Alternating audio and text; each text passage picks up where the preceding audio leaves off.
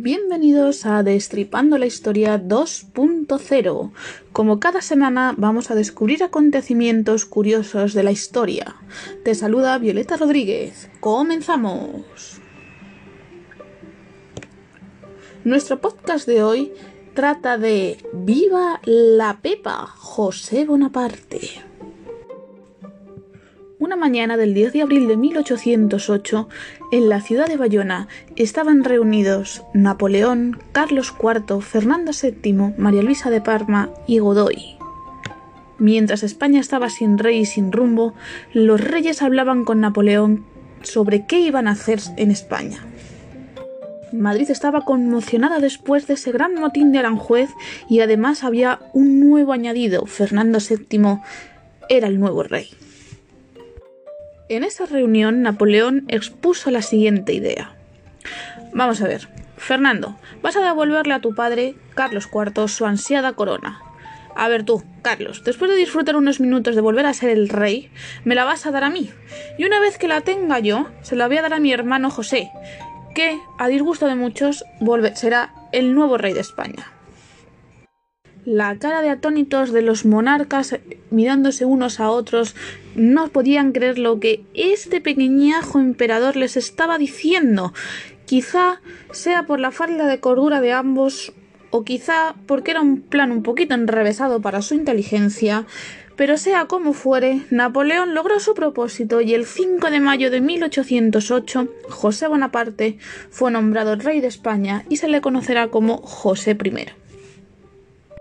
Nuestro José Bonaparte era un hombre culto e ilustrado, muy francés, muy de su época, que había estudiado leyes y ni más ni menos era parte de la Asamblea Nacional Constituyente de Francia. Nuestro rey José llegó a España dispuesto a ser un rey benéfico, moderno e incluso quería cambiar los tradicionalismos españoles.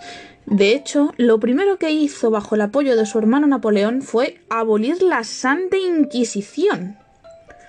Este hecho parece que no le fue lo suficientemente importante para España porque no le tragaban.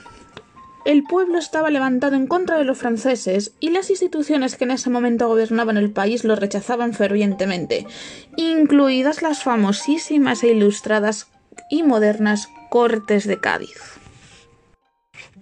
El 20 de julio de 1808 llega a Madrid nuestro gran José I, pero poco después de asentarse en Madrid tuvo que salir corriendo porque Napoleón había perdido la batalla de Bailén. Se asentó unos días en Victoria hasta que volvió su gran salvador, su gran hermano Napoleón, que lo devolvió a Madrid tirando millas y lo instaló en el gran y preciado Palacio Real. Una vez ya llegado a Madrid y ya quieto parado, intentó hacer sus buenaceres como rey benéfico y moderno. La cosa duró poco, porque los patriotas españoles se encargaron de boicotearlo, difamándolo profundamente. A la propaganda patriótica se le ocurrió crear el bulo que va a estar en boca hasta el día de hoy sobre José Bonaparte. No fue más que decir una y otra vez que José Bonaparte estaba todo el día empinando el codo. Pero señores, si era completamente astemio, imagínense una, una persona que era partidaria y que además estaba incluida en la Asamblea Nacional Constituyente Francesa creada la Revolución, ¿cómo iba a empinar el codo? Imposible, Francia se hubiera caído. Claro, paremos un momento. Aquí me encanta aclarar que los españoles siempre hemos sido muy reacios al cambio. Somos muy tradicionalistas y lo moderno... pues como que no nos mola mucho. Pongámonos en situación. Nos viene un francés que cuando habla lo único que oímos ¿qué es? Pues la gangosería típica francesa. Si es que eso no son formas de pronunciar las R's. Y claro, en vez de pensar que es cosa del acento, ¿a qué lo achacamos nosotros tradicionales como tal? Pues a que está todo el día borracho. Pero si es que, pues ala, pues ya está. Desde hoy serás Pepe Botella. Así, porque lo decimos nosotros. Fíjense la importancia de este gran mote que llegará hasta el día de hoy, que incluso en los libros de historia a José Bonaparte se les va a conocer como el famoso Pepe Botella. Y qué gracia nos hace, vaya.